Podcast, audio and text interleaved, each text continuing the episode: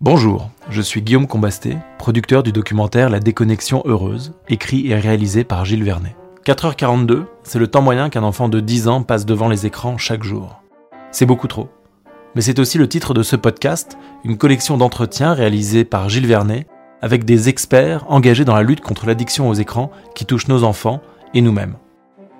Il et elle nous livrent un décryptage de ce qu'il convient de nommer la guerre de l'attention et esquisse des solutions positives pour adopter un usage maîtrisé des écrans.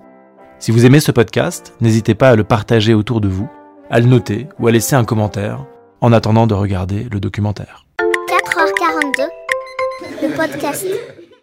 Dans cet épisode, Gilles Vernet reçoit Anne Alombert, membre du Conseil national du numérique et maître de conférences en philosophie française contemporaine à l'Université Paris 8. Anne Alombert est autrice du livre Schizophrénie numérique, paru aux éditions Alia en 2023, et de Bifurquer avec Bernard Stiegler et le collectif Internation. Elle a également participé à écrire le rapport du Conseil national du numérique Votre attention s'il vous plaît, quel levier face à l'économie de l'attention, publié en 2022. Bonjour Anna Lombert. On entend dire que les écrans détruisent les enfants, que les réseaux sociaux détruisent la démocratie. Une proposition de loi au Sénat a même qualifié les écrans de mal du siècle. Est-ce une exagération selon vous? Je ne sais pas en fait si c'est exagéré ou pas, mais je pense en tout cas que ça témoigne d'inquiétudes réelles qui sont fondées sur des faits en fait et sur des données que, que vous venez euh, de citer. Euh, bien sûr, il est vrai que le temps euh, passé devant les écrans, en particulier par les jeunes générations, n'a fait qu'augmenter ces dernières années. Il est vrai aussi que bah, la, la, pratique des réseaux sociaux transforme la vie politique, la vie collective, les relations sociales. Euh, un, par exemple, l'affaire Cambridge Analytica a montré que euh, les données pouvaient être utilisées à des fins euh, politiques pour cibler un certain nombre d'utilisateurs et influencer leur vote. Il y a des, des faits qui, euh, qui, semblent très problématiques et qui font surgir un certain nombre d'inquiétudes. Ensuite, ces inquiétudes, elles se manifestent par toutes sortes de discours, par toutes sortes de propositions euh, de loi qu'on peut discuter, qu'on peut euh, évaluer, etc. Mais, mais, mais néanmoins, les inquiétudes, à mon avis, sont fondées sur, sur des faits. Donc, je pense que la question, en fait, c'est d'évaluer un petit peu ce qui se passe de manière globale, d'essayer d'avoir un point de vue systémique, en fait, sur ces questions. C'est ce qu'on a essayé de faire dans ce rapport sur l'économie de l'attention pour comprendre qu'en fait, on est en train de vivre euh, aujourd'hui une mutation du milieu euh, mnémotechnique, en fait, donc du milieu technique qui est aussi un milieu de mémoire, puisque son sur, le, numérique, en fait, c'est un changement euh, de, de, milieu technique et de milieu mnémotechnique, c'est-à-dire que les supports de la mémoire collective, les supports d'information, les supports de savoir se transforment. Fondamentalement, ils se transforment, ils se transforment très vite. Et ça crée toutes sortes d'effets euh, en termes de capacité cognitive, de capacité psychique, en termes de relations sociales, de vie collective. Et c'est ces effets-là, c'est ces enjeux-là qu'il faut essayer de comprendre sur le temps long et aussi euh, dans leur actualité pour euh, les thématiser, les penser et pour éviter justement des réactions de panique ou des, des, des, voilà, des réactions de panique tout simplement. Vous parlez beaucoup d'attention dans votre travail. Pourriez-vous définir ce qu'est l'attention L'attention, de manière générale, ça, ça signifie tout simplement euh, notre temporalité euh, psychique, notre vie euh, intérieure, notre conscience, autrement dit, hein, puisque nous sommes des êtres temporels, nous vivons dans le temps, nous naissons, nous mourons, voilà. Donc, en ce sens, l'attention, c'est la conscience, de manière très générale. Maintenant, cette conscience, euh, elle est à la fois euh, mémoire, c'est-à-dire souvenir du passé, et puis attente, projection dans l'avenir. Donc, euh, on a insisté sur cette double dimension de l'attention qui suppose la mémoire, qui suppose aussi la projection, les attentes, l'imagination. Ensuite, on a insisté aussi sur un autre point qui est très important, qui est que l'attention, c'est une faculté à la fois psychique et à la fois sociale. Donc, on dit, quand on parle dans la langue courante française, on peut dire être attentif, c'est-à-dire être capable de se concentrer sur un contenu, de se concentrer sur un objet, de se concentrer dans une activité, euh, et puis être attentionné, c'est-à-dire être capable de prendre soin, de faire attention aux autres, justement. Donc là, l'attention, ça ne désigne plus euh, la focalisation ou la concentration, mais ça désigne la sollicitude, le soin, la socialité, la civilité. Et en fait, ces deux facultés ne sont pas dissociables l'une de l'autre. C'est ça qui est qu'on a qu'on a essayé de, de montrer et qu'il est important de, de comprendre. C'est pas simplement un hasard si ces deux facultés se nomment l'attention, mais c'est que en fait, en apprenant à se concentrer, à focaliser son attention, on apprend aussi à faire attention aux autres, à prendre soin euh, de ceux qui nous entourent, etc., etc. Et le troisième point peut-être sur lequel euh, il est important d'insister, parce que c'est peu souvent souligné, c'est le fait que l'attention n'est pas euh, une capacité inscrite euh, dans nos gènes, dans nos cerveaux, dans nos neurones, etc.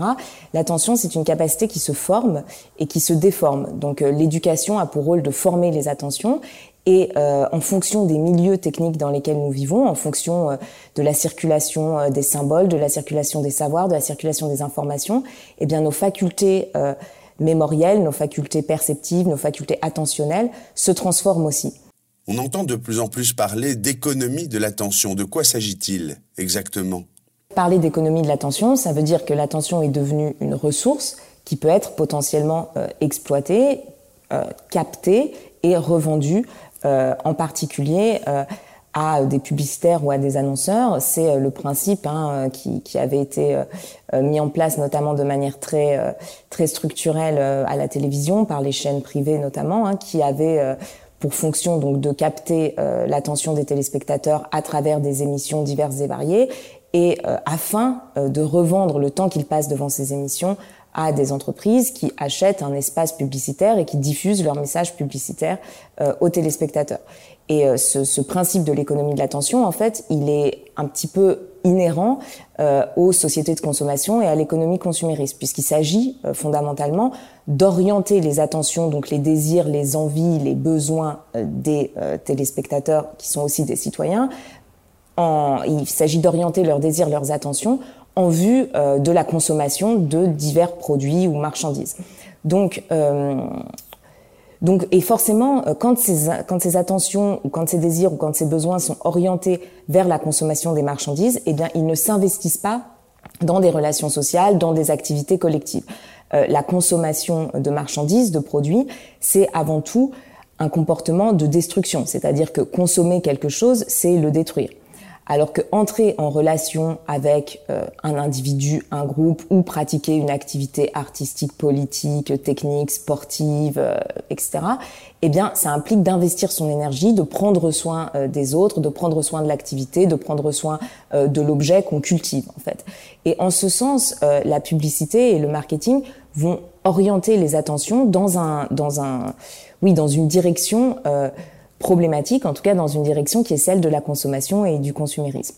Et c'est cette économie de l'attention en fait qui s'est transposée aujourd'hui à travers les médias numériques, mais de manière tout à fait nouvelle, parce que évidemment euh, les technologies numériques fonctionnent de manière tout à fait différente que les technologies euh, audiovisuelles. Donc euh, ces médias ont développé des techniques tout à fait différentes pour capter les attentions et le problème s'est aggravé aujourd'hui. Les médias audiovisuels classiques, la télévision et la radio, se battaient déjà pour notre attention.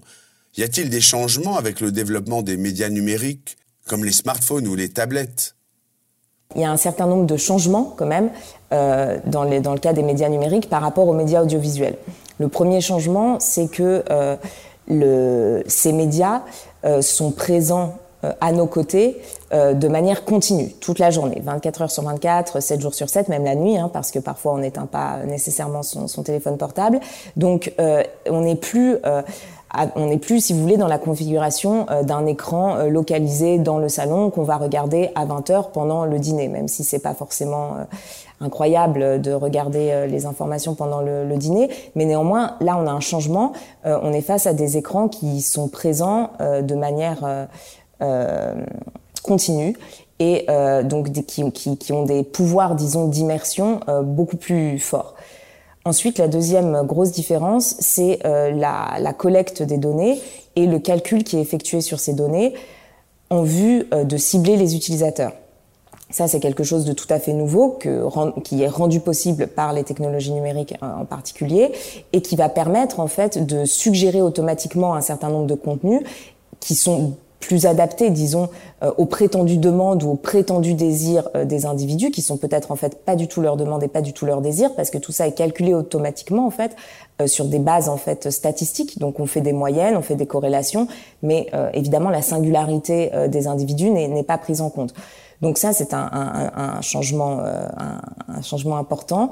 le troisième changement, c'est bah voilà, c'est cette question des prédictions automatiques en fait en temps réel. C'est-à-dire qu'on va anticiper les demandes, les désirs, les envies des individus et suggérer en temps réel les contenus.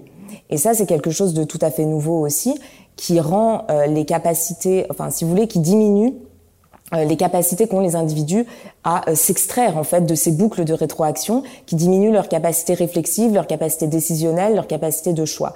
Et c'est quelque chose de tout à fait nouveau aussi par rapport euh, aux médias audiovisuels. Alors ensuite, les médias numériques permettent aussi des choses positives tout à fait nouvelles. On pourra y revenir tout à l'heure, c'est important de le souligner. les médias et les technologies numériques ne sont pas en eux-mêmes destructeurs ou négatifs, mais leur utilisation à des fins euh, de persuasion, d'influence ou de captation de l'attention, bah, peut être très dangereuse. Voilà. Désormais, chacun a son écran, son jeu, son compte Netflix. Là où autrefois on était tous réunis sur le même écran. Les écrans maintenant sont individuels, donc ça crée une sorte de parcellisation aussi de l'expérience, une fragmentation euh, de l'expérience. Euh, maintenant, avec un écran individuel, on peut aussi avoir une expérience collective. On peut aussi être sur un forum, en train de discuter avec toutes sortes de personnes, de créer des liens sociaux très importants, etc. Donc, en fait, la question, c'est surtout de savoir quelles sont les fonctionnalités euh, technologiques qui sont derrière les outils qu'on utilise et quels sont les modèles économiques qui sont derrière les outils qu'on utilise. Quand j'écris un article sur Wikipédia, par exemple, je fais une expérience collective. Je fais pas une expérience collective avec les personnes qui sont nécessairement à mes côtés, mais je fais quand même une expérience collective. Euh, par contre, euh, quand je suis euh, sur Facebook en train de regarder les pages des uns et des autres, les nouvelles photos, en train de compter combien j'ai de vues, etc. Est-ce que je fais une expérience collective? C'est pas certaine, enfin c'est pas certain, pardon. Et et, et, et surtout, qu'est-ce que ça m'apporte en fait euh, enfin qu'est-ce que ça m'apporte à moi qu'est-ce que ça apporte euh, qu'est-ce que ça apporte au groupe qu'est-ce que ça apporte à la société qu'est-ce que qu'est-ce que ça implique du point de vue psychique c'est très différent. Donc je dirais en fait voilà il y a, y a plusieurs problèmes. À la fois effectivement il y a la question de savoir enfin il y a à la fois disons il y a un premier problème qui est le fait que les écrans peuvent faire écran justement et nous empêcher d'entrer en relation sociale avec les personnes qui sont autour de nous. Bon mais euh, la vraie question pour moi, c'est surtout de savoir ce que nous sommes en train de faire sur ces écrans, quels outils nous sommes en train d'utiliser euh, et euh, quelles sont les expériences qui sont en jeu. Et ces expériences, en fait, elles sont configurées par les fonctionnalités techniques des outils en question et par les modèles économiques qui sont à la base de ces outils.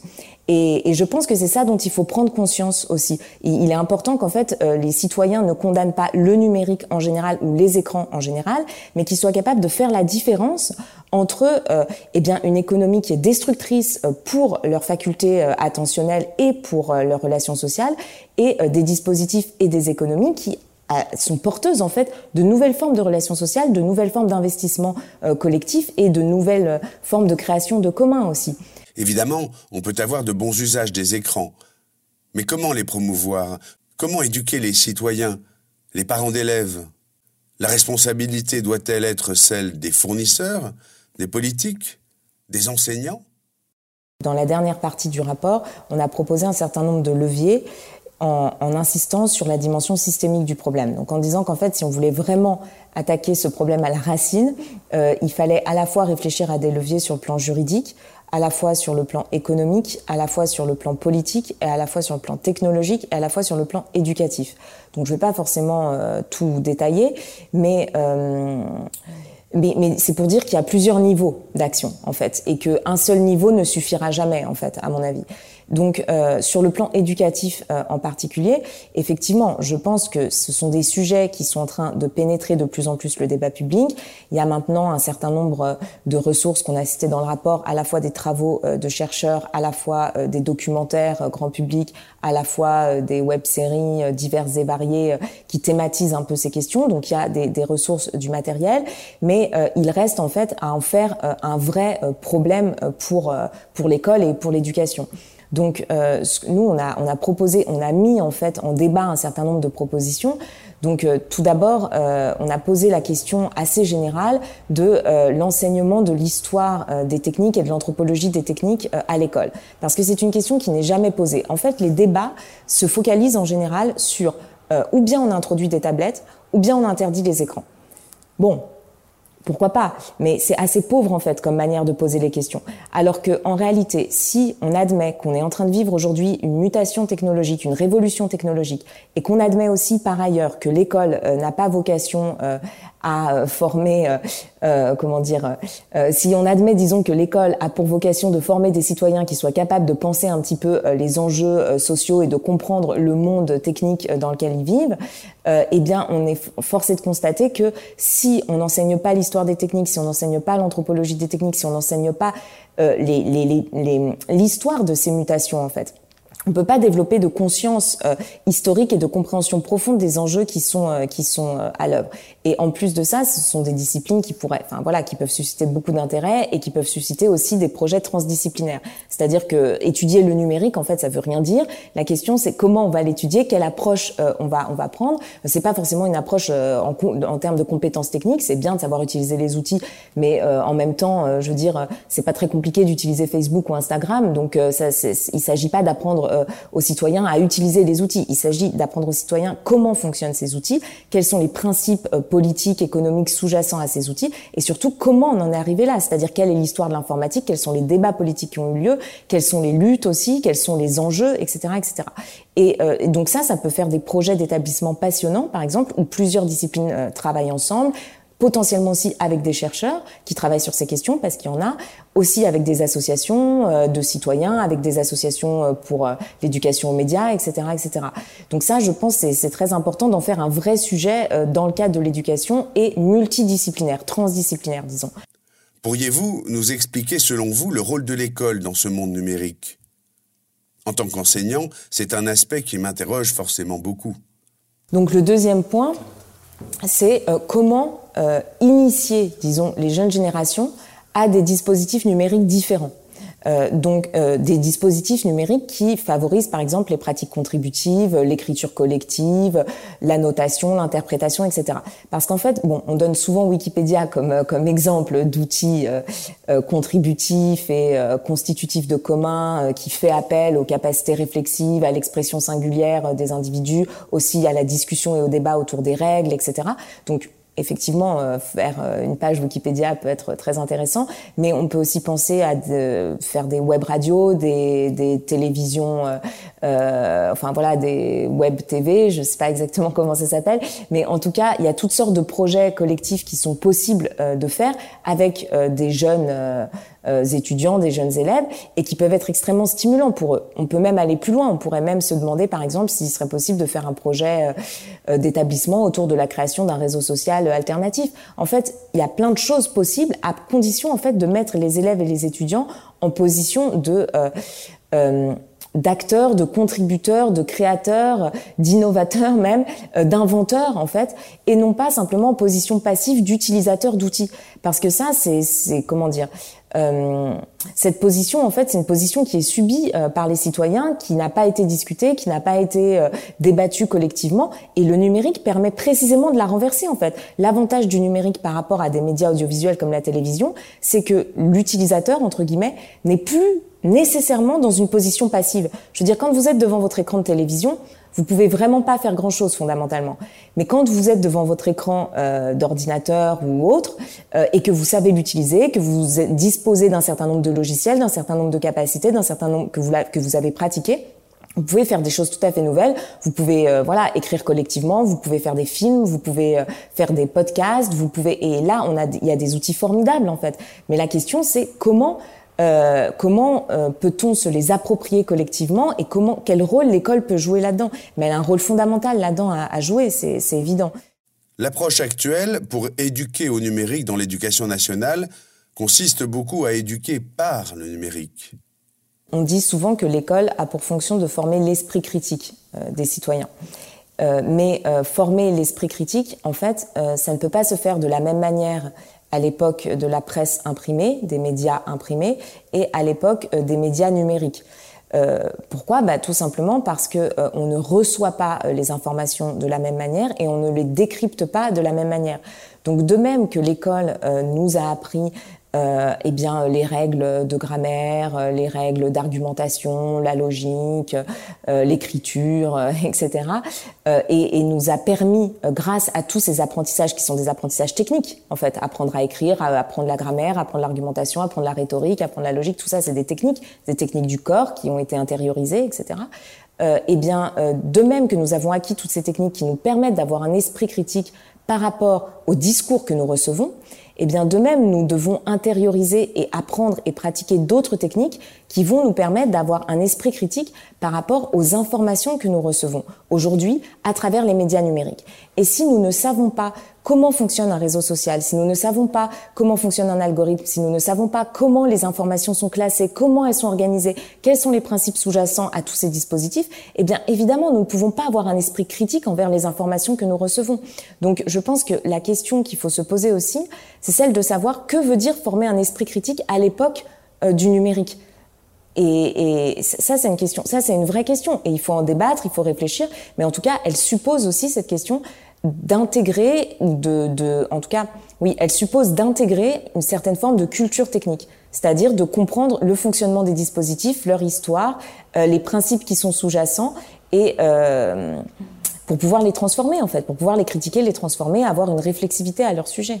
En fait, je pense qu'il y a plein de choses à faire. Il y a énormément euh, de, de, de travaux aujourd'hui. Euh, concernant la théorie des médias, l'histoire des médias, euh, le fonctionnement des médias, qui pourrait être tout à fait euh, euh, abordable pour, pour à partir du collège, du lycée, et qui serait très intéressant, je pense, pour pour des pour des jeunes élèves d'étudier, surtout qui pourraient les appliquer en fait à leurs propres pratiques, qui pourraient aussi bah, réfléchir sur leurs propres pratiques à partir de ces de ces de ces questionnements-là, et ça peut être passionnant, quoi.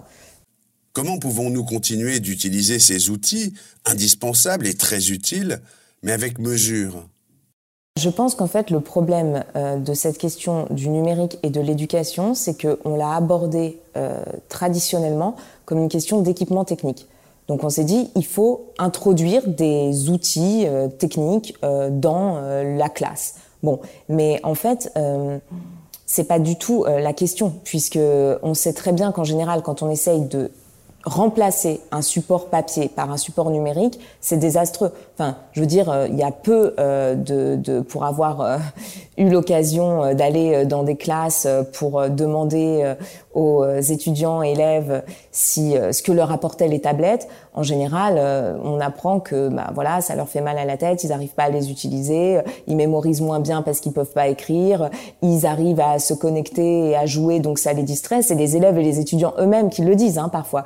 Donc en fait, c'est pas du tout une solution. Il s'agit pas de remplacer euh, le papier, le tableau par le numérique. C'est pas du tout la bonne question. Encore une fois, le numérique et la technique en général n'est pas un moyen euh, neutre qu'on peut utiliser et on ne peut pas substituer une technologie à une autre comme ça sans se poser de questions. Il faut en faire un objet euh, d'interrogation, un objet de réflexion et si on l'utilise, pourquoi pas? Il faut savoir pourquoi en fait. Qu'est-ce que ça va nous apporter? Qu'est-ce qu'on va pouvoir faire de plus avec le numérique? Et il se trouve que le numérique permet de faire des choses vraiment très intéressantes. Écrire de manière euh, collective, par exemple, euh, annoter un texte de manière collective, euh, répondre aux annotations des uns des autres. Par exemple, regarder une vidéo, la mettre euh, sur pause, la commenter, la décomposer, analyser le montage, comment la vidéo a été fabriquée. Ça, c'est des compétences tout à fait nouvelles qui permettent d'avoir un regard tout à fait nouveau sur des vidéos et qui ne sont jamais enseignées. Donc en fait, la question, c'est pour moi, c'est pas de savoir si on va remplacer le papier ou le tableau par le numérique. Ça, c'est des fausses questions. La question, c'est de savoir pourquoi on introduit le numérique, qu'est-ce qu'on veut en faire et pourquoi est-ce que c'est intéressant de le faire. Tout simplement. Et donc l'alternative, elle n'est pas entre donner des tablettes, encore une fois, ou interdire les écrans. L'alternative, elle est, enfin, en fait, c'est pas, il faut dépasser cette alternative et il faut se demander ce que le numérique peut nous apporter de nouveau et quels sont les nouveaux savoirs que nous devons développer dans des sociétés qui sont entièrement numérisées. Ça, ce sont des vraies questions. Le reste, ce sont des discours, en fait, qui servent à masquer les vraies questions. Que faire face à des entreprises du numérique qui ont des moyens et un intérêt financier colossal à le promouvoir à l'école? Euh, La plupart des dispositifs que nous utilisons, donc les réseaux sociaux, les applications euh, qui sont, disons, les réseaux sociaux, les applications dominants, les plateformes aussi, sont fondés justement sur euh, ce que nous, on a, enfin, on a repris ce terme dans le rapport sur l'économie de l'attention, le terme de technologie persuasive. Donc, c'est-à-dire qu'en fait, ce sont des fonctionnalités et des interfaces qui ont été conçues euh, de manière, euh, euh comment dire, qui ont été conçues et développées pour euh, capter nos attentions, justement, et euh, dans le but d'influencer nos comportements et potentiellement de nous rendre aussi alors on peut dire addict ou accro, mais en tout cas de nous faire passer le plus de temps possible sur ces plateformes, sur ces outils.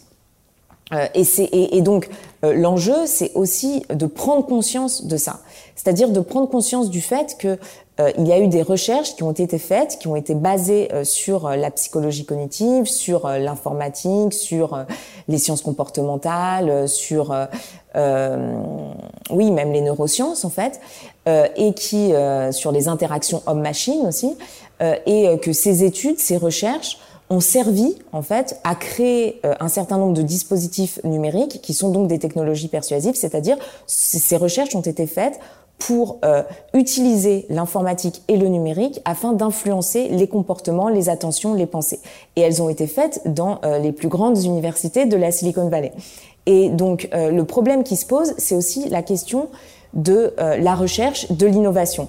C'est-à-dire euh, est-il possible de développer d'autres recherches fondées sur d'autres principes, d'autres présupposés pour euh, innover véritablement, c'est-à-dire pour euh, fabriquer, développer, concevoir des technologies différentes en fait, qui n'utilisent pas la technique pour capter les attentions individuelles, mais qui utilisent ces supports techniques comme des supports de savoir, de partage de connaissances, de contribution. Et euh, donc, comment faire ces recherches? Donc, nous, ce qu'on a essayé de proposer dans, dans ce rapport, c'est euh, notamment une méthode. Euh, euh qui avait été euh, défendue par le philosophe Bernard Stiegler, de la méthode de la recherche contributive.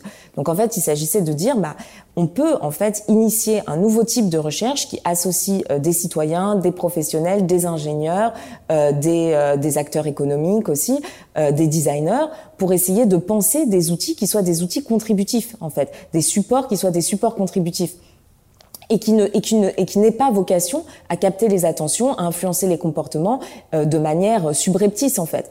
Euh, donc le, le problème c'est qu'il faut agir sur plusieurs niveaux en même temps en fait. Le problème qui se pose, je pense, à l'éducation aujourd'hui, c'est que nous ne disposons sans doute pas euh, des bons euh, dispositifs numériques euh, contributifs qui seraient porteurs pour des véritables pratiques éducatives innovantes.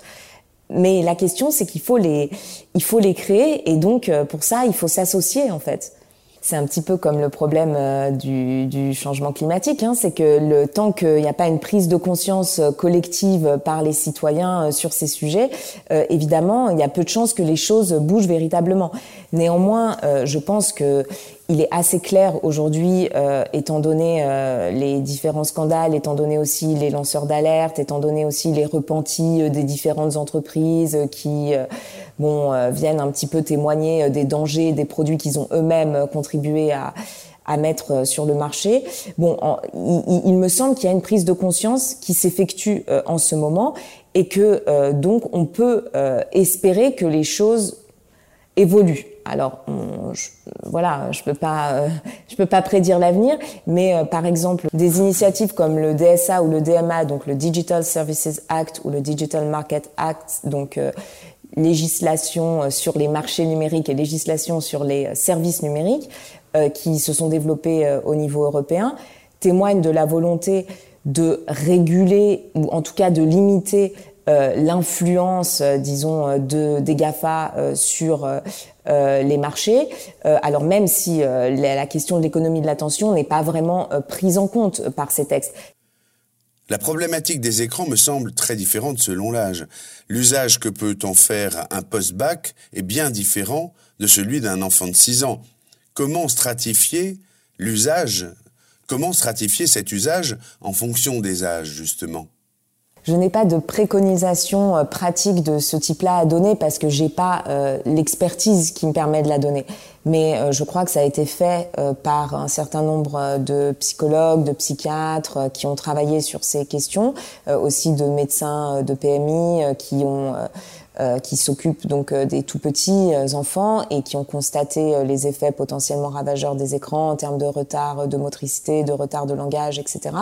et, et, je crois que euh, enfin, je, je, je, je, pense qu'il est préconisé euh, de protéger euh, les enfants des écrans jusqu'à au moins 6 ans. alors après, il y a différentes théories, voilà, 3, 6, 12, différentes d'autres personnes qui disent qu'il faut pas du tout d'écran jusqu'à 6 ans. bon, je, je, je, les connais pas en fait, donc je peux pas vous renseigner vraiment là-dessus. Puis moi, c'est pas mon c'est pas mon travail de, de de, de faire ce genre de préconisation. Mais en tout cas, euh, ce qui, enfin, comment dire, le travail a été fait, quoi, pour le coup. Et il y, a, y, a, énormément de travaux maintenant de, de, de, psychologues, de neurologues aussi, enfin de neuroscientifiques, euh, de de pédopsychiatres, de médecins de PMI qui ont alerté sur euh, les dangers euh, dévastateurs euh, potentiels des écrans pour les pour les très jeunes enfants et, et donc je pense que les politiques publiques et aussi les les comment dire les responsables éducatifs devraient s'inspirer de ces travaux pour faire des préconisations les plus adaptées possibles.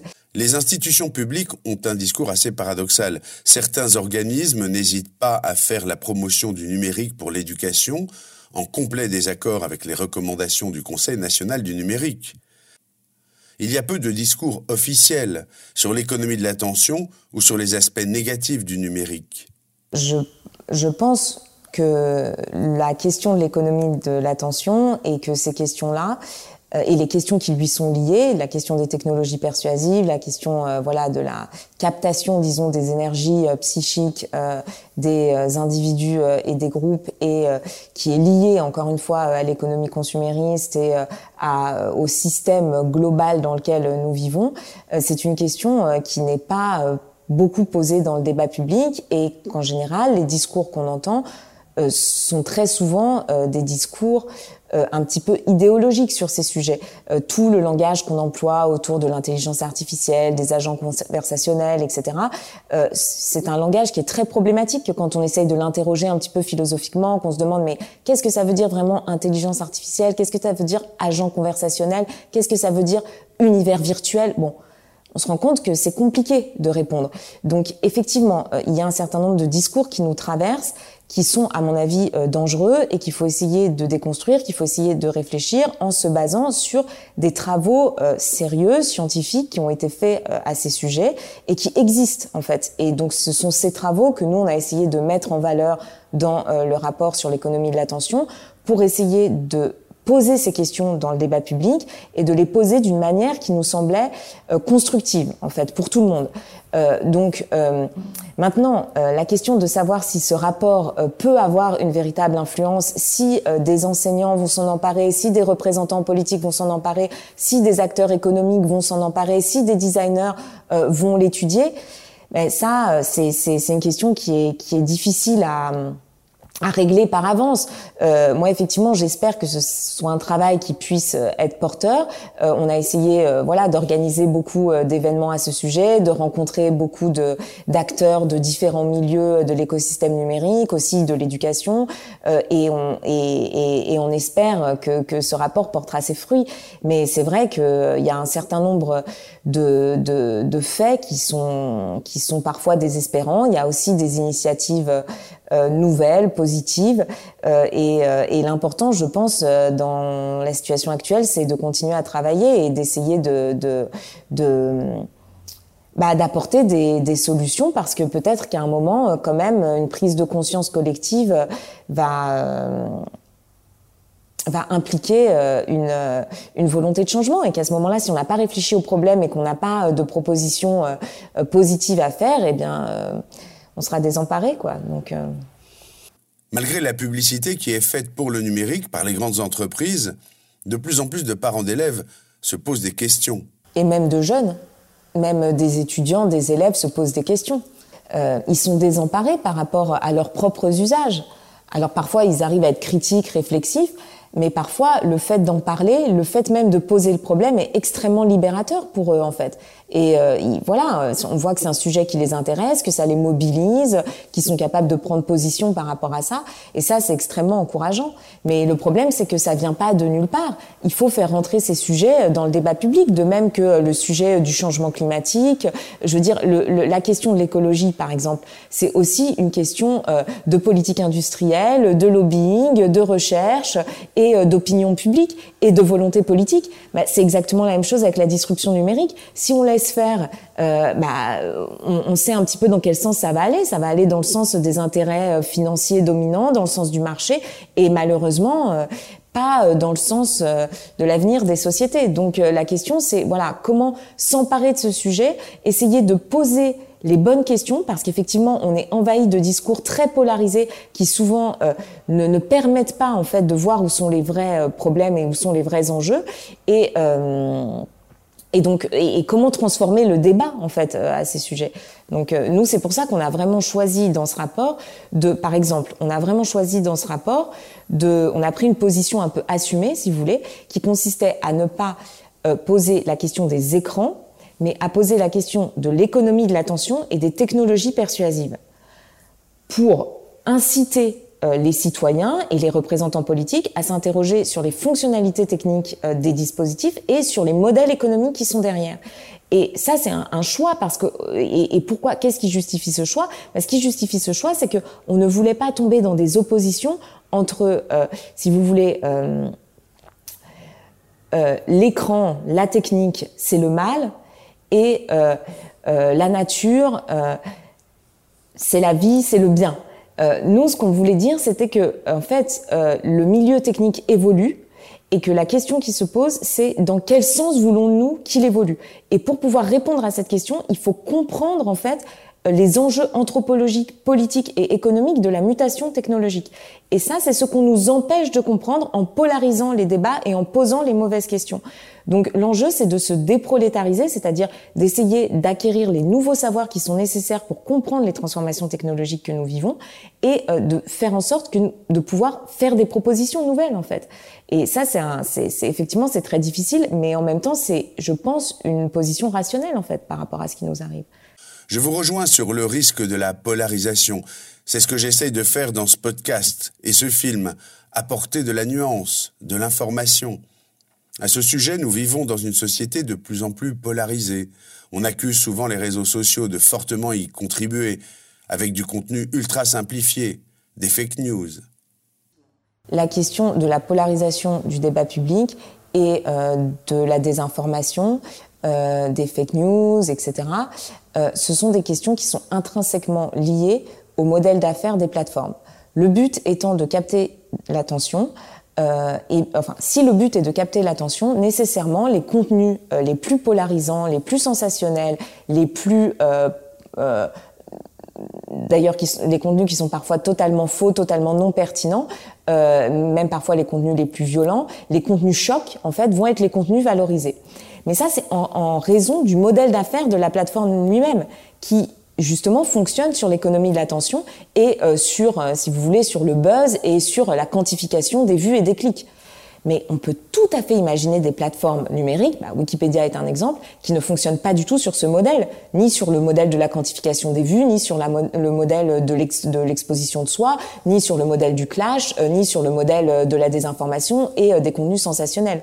Donc et pour ça, il faut avoir une politique en fait euh, des médias, une politique euh, des industries culturelles entre guillemets, parce que euh, si on les laisse justement aux mains d'acteurs qui n'ont en vue que leur profit financier, eh bien, on, il faut pas s'étonner ensuite que ce soit des fausses informations qui circulent, si vous voulez.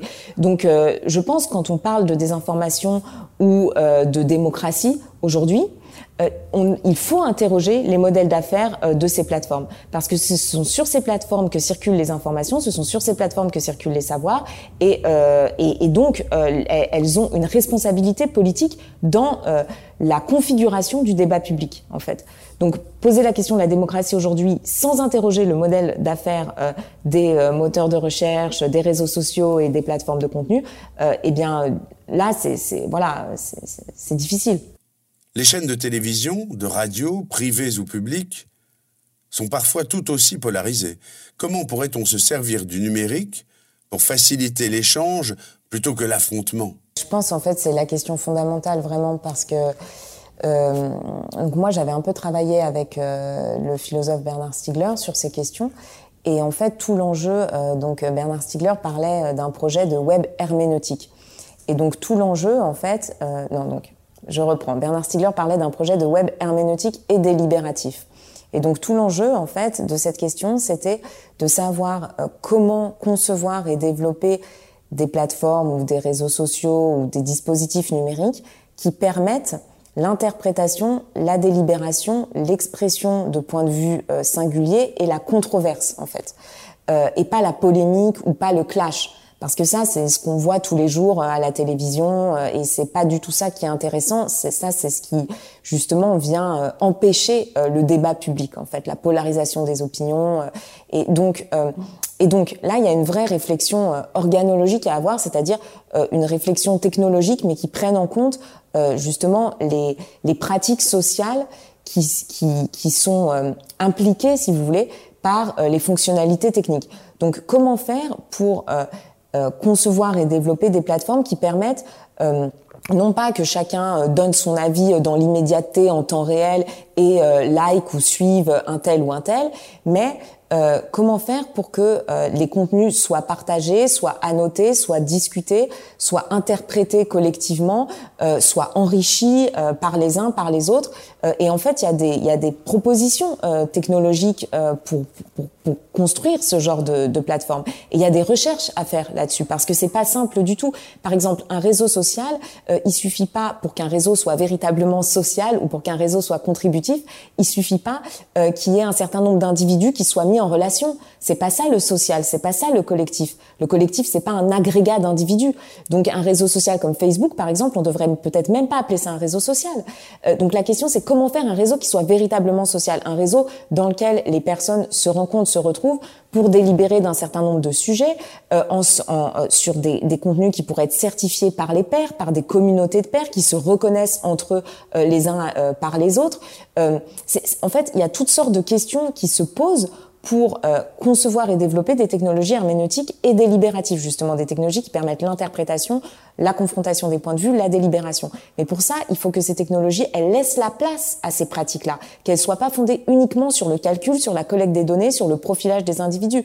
Donc, euh, c'est des questions qui sont euh, à la fois économiques, technologiques et politiques, en fait.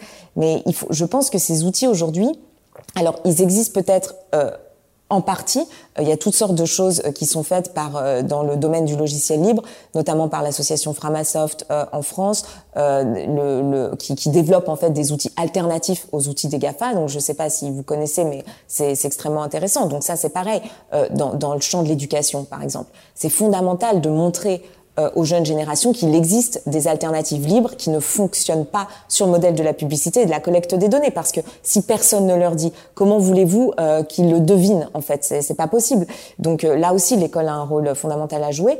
Mais mais mais je pense qu'il y a encore plus à faire parce que ces alternatives du logiciel libre se sont souvent développées, si vous voulez, de manière à remplacer et à raison hein, les outils développés par les GAFA.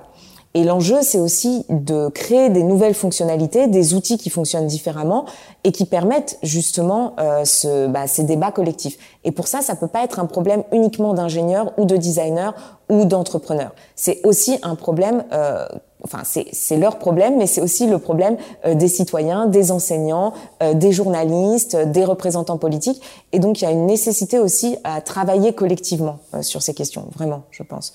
D'où la proposition de la recherche contributive ce podcast touche à sa fin. J'aimerais conclure en vous demandant s'il y a des leviers juridiques qui pourraient être utilisés face aux différents problèmes que soulèvent les écrans. La réponse politique, elle passe aussi par là, quoi. Elle passe aussi par le fait, par le, par, euh, enfin, par la régulation. Je veux dire, il y, a, euh, il y a deux dimensions en fait. Il y a la régulation et l'innovation, c'est-à-dire comment on change les critères de l'innovation pour produire des dispositifs différents, mais aussi comment on régule euh, ces, ces, ces, monstres financiers entre guillemets, ou en tout cas comment on régule euh, ces, ces entreprises qui sont fondées sur l'économie de l'attention.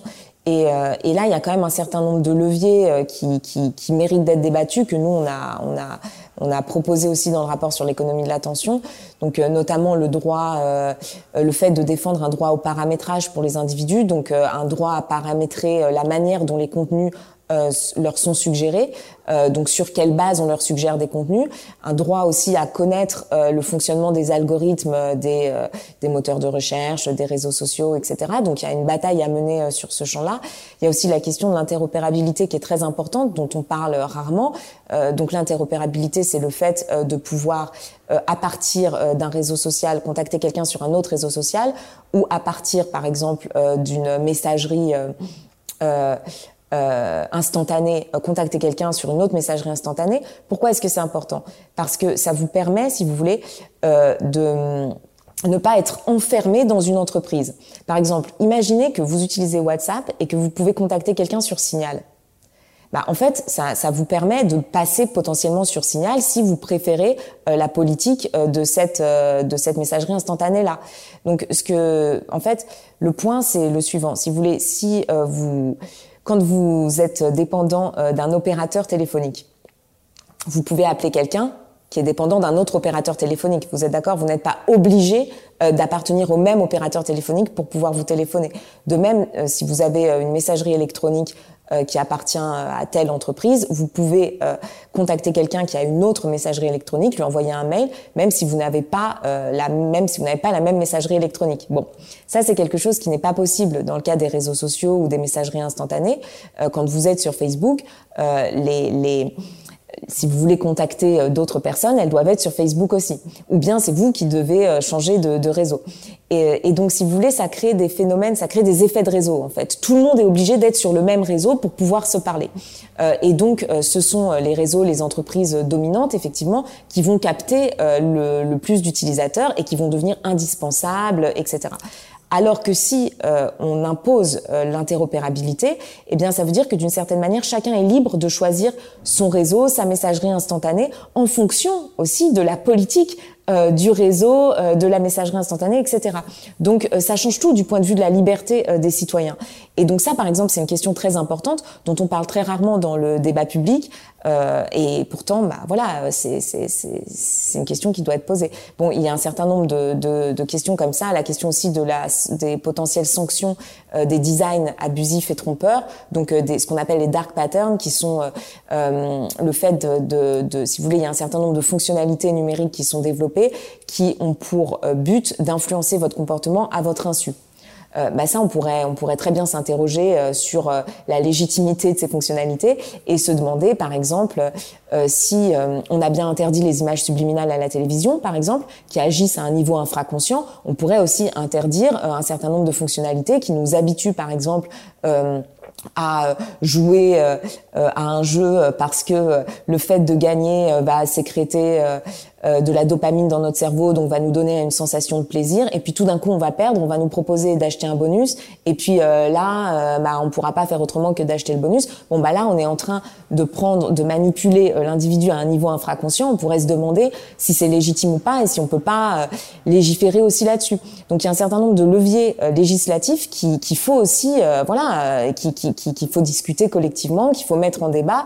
Et, et c'est très important. Et il s'agit pas, on voit bien quand on pose les questions de cette manière-là, qu'il ne s'agit pas euh, d'interdire les écrans ou euh, de euh, donner des tablettes à tout le monde en fait. Non, le, débat est plus complexe. Il faut aller au fond de, et, les, solutions existent s'il y a la volonté politique derrière.